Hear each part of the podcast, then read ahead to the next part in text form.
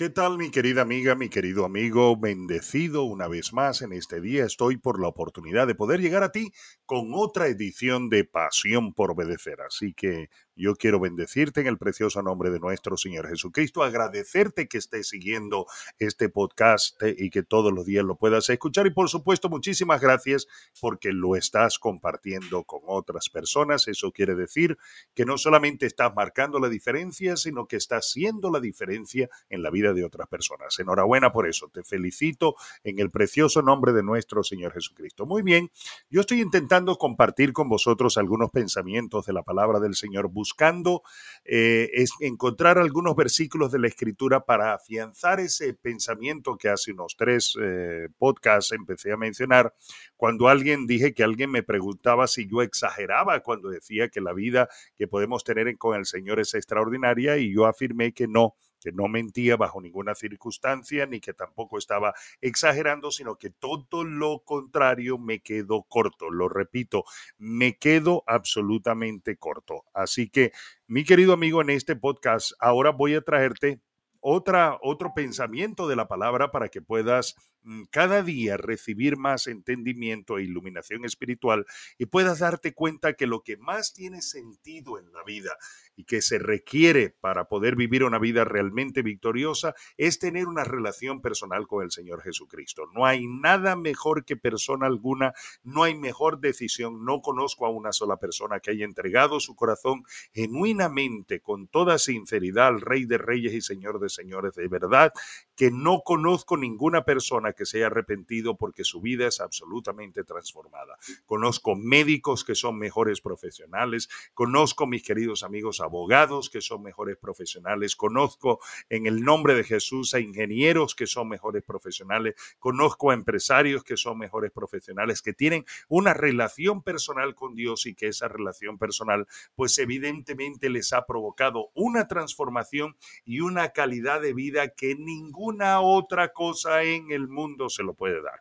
Hoy quiero hablarte de un libro de la escritura que es muy precioso para mí y es una especie de norte que es el libro de Josué y quiero meditar contigo lo que está en Josué capítulo 1. Voy a irte leyendo algunas cosas, pero luego me voy a quedar en algunos versículos. No sé si va a ser solamente en este podcast que voy a estar compartiendo contigo eh, lo que este capítulo contiene. Probablemente me tome unos dos uh, podcasts para hablar de Josué capítulo 1, pero Josué capítulo 1 tiene una cosa tan tremendamente extraordinaria. Cualquier persona que lo pueda leer puede, sin lugar a dudas, empezar a comprender por qué yo digo que tengo pasión por obedecer al Señor, porque cuando yo decido obedecer al Señor, estoy poniéndome en, alineándome por completo, estoy poniéndome en la línea de su profunda bendición y de lo que yo suelo llamar una prosperidad integral. Vamos a leer Josué capítulo 1, si no lo consigues en la Biblia, pon simplemente en Google Josué, José, José capítulo 1, Josué 1, y allí te aparecerá cómo puedes encontrarlo y puedes comenzar a leer. Dice así la palabra del Señor en el versículo 1. Aconteció después de la muerte de Moisés, siervo del Señor, que el Señor habló a Josué, hijo de Nun, servidor de Moisés, diciendo, mi siervo Moisés ha muerto, ahora pues levántate y pasa este Jordán, tú y todo este pueblo a la tierra que yo les doy a los hijos de Israel. Y dice el versículo 3, yo os he entregado, como lo había dicho Moisés, todo lugar que pisare la planta de vuestros pies, desde el desierto y el Líbano hasta el gran río Éufrates, toda la tierra de los Eteos hasta el gran mar donde se pone el sol, será vuestro territorio. Nadie te podrá hacer frente en todos los días de tu vida, como estuve con el Señor, estaré contigo y no te dejaré ni te desampararé. Este versículo para mí es muy extraordinario porque otra vez tiene relación con el, el versículo lo que leímos en el día de ayer en Romanos capítulo 8, donde dice la palabra del Señor, si Dios es conmigo, ¿quién contra mí? Nos volvemos a encontrar con una promesa de parte del Señor donde Él garantiza su protección, su presencia, y cuando hablamos de su presencia, evidentemente estamos diciendo que lo tenemos absolutamente todo, porque Él lo es absolutamente todo para la gloria de su nombre, por supuesto. Y aquí este pasaje está diciendo, nadie te podrá hacer frente en todos los días de tu vida, es decir, yo te voy a respaldar en una manera muy especial. Esto me recuerda lo que implica ser un hijo hijo de Dios. Cuando nosotros somos hijos de Dios, una de las cosas que nosotros podemos contar es con el respaldo de Dios. Cuando caminamos conforme a su palabra y actuamos conforme a ella, podemos tener la plena certeza en lo más profundo de nuestro corazón de que Dios va a respaldar sobre todos los dichos de nuestra boca. Ya en uno de estos podcasts estuve mencionando sobre el poder de la palabra, seguro que lo volveré a decir en otra oportunidad, pero por encima de todas las cosas, aquí tenemos en este versículo 5 del capítulo 1 de Josué, pues una extraordinaria promesa de que Dios va a respaldar la vida de, de Dios, de la vida de Moisés, la vida de Josué, perdón, después de que estuvo en Dios con Moisés. Y, eh, este versículo nos, nos demuestra a nosotros que Dios está dispuesto a respaldar a todo aquel que le obedece.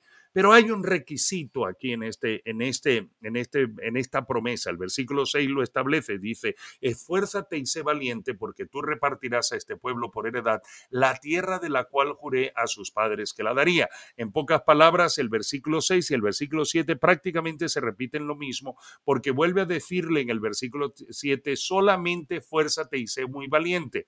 Pero la diferencia entre el versículo 6 y el versículo 7 es que el versículo 6 le dice la razón por la cual él quiere que se esfuerce y sea valiente, porque luego seguidamente le dice, porque tú repartirás a este pueblo por edad la tierra de la cual juré a sus padres que la daría a ellos. Pero el versículo 7 dice, en qué debe esforzarse y en qué debe ser valiente Josué. Mira lo que dice. Solamente el versículo 7 dice, solamente esfuérzate y sé muy valiente para cuidar de hacer conforme a toda la ley que mi siervo Moisés te mandó. No te apartes de ella ni a diestra ni a siniestra para que seas prosperado en todas las cosas que emprendas. Escucha lo que dice, solamente esfuérzate y sé muy valiente. Y le dice, ¿en qué se tiene que esforzar? Le dice, cuida de hacer conforme a toda la ley que mi siervo Moisés te mandó. No te apartes de ella ni a diestra ni a siniestra para que seas prosperado en todas las cosas que emprendan. ¿Sabe?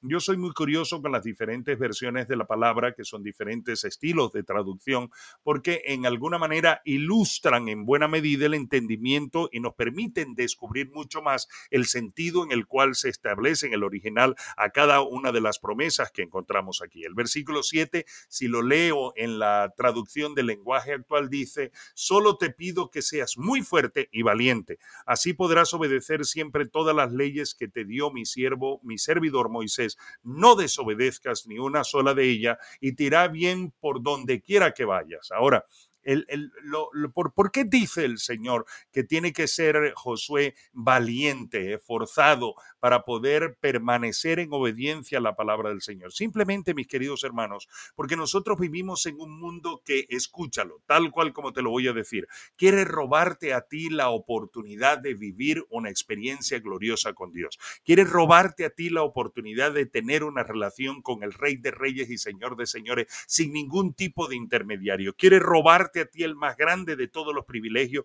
que es entrar confiadamente al trono de nuestro buen Dios por la fe y poderle decir, Abba Padre, poderle decir, mi papa, mi padre, tú eres mi padre, y poderle hablar de, de padre a hijo y de hijo a padre. Prometo que muy pronto voy a hablar sobre lo que quiere decir ese concepto de ser hijos de Dios. Y el enemigo y la carne y el mundo quiere hacerte creer que la idea de, tener una relación personal con el Señor es lo más absurdo que se puede tener porque tu vida se va a entristecer y no vas a poder disfrutarle de la vida. Escúchame, nada más absurdo que eso. Yo tengo que reconocer que la religión sí te trae tristeza, pero yo no estoy hablando en ninguno de los podcasts acerca de religión, yo estoy hablando de relación personal con el Rey de Reyes y Señor de Señores. Un Dios que quiere liberarte, un Dios que quiere salvarte, un Dios que quiere sanarte, un Dios que quiere prosperarte en una forma integral para la gloria de su nombre. Escúchame, mi querido amigo, la vida más extraordinaria que una persona pueda tener,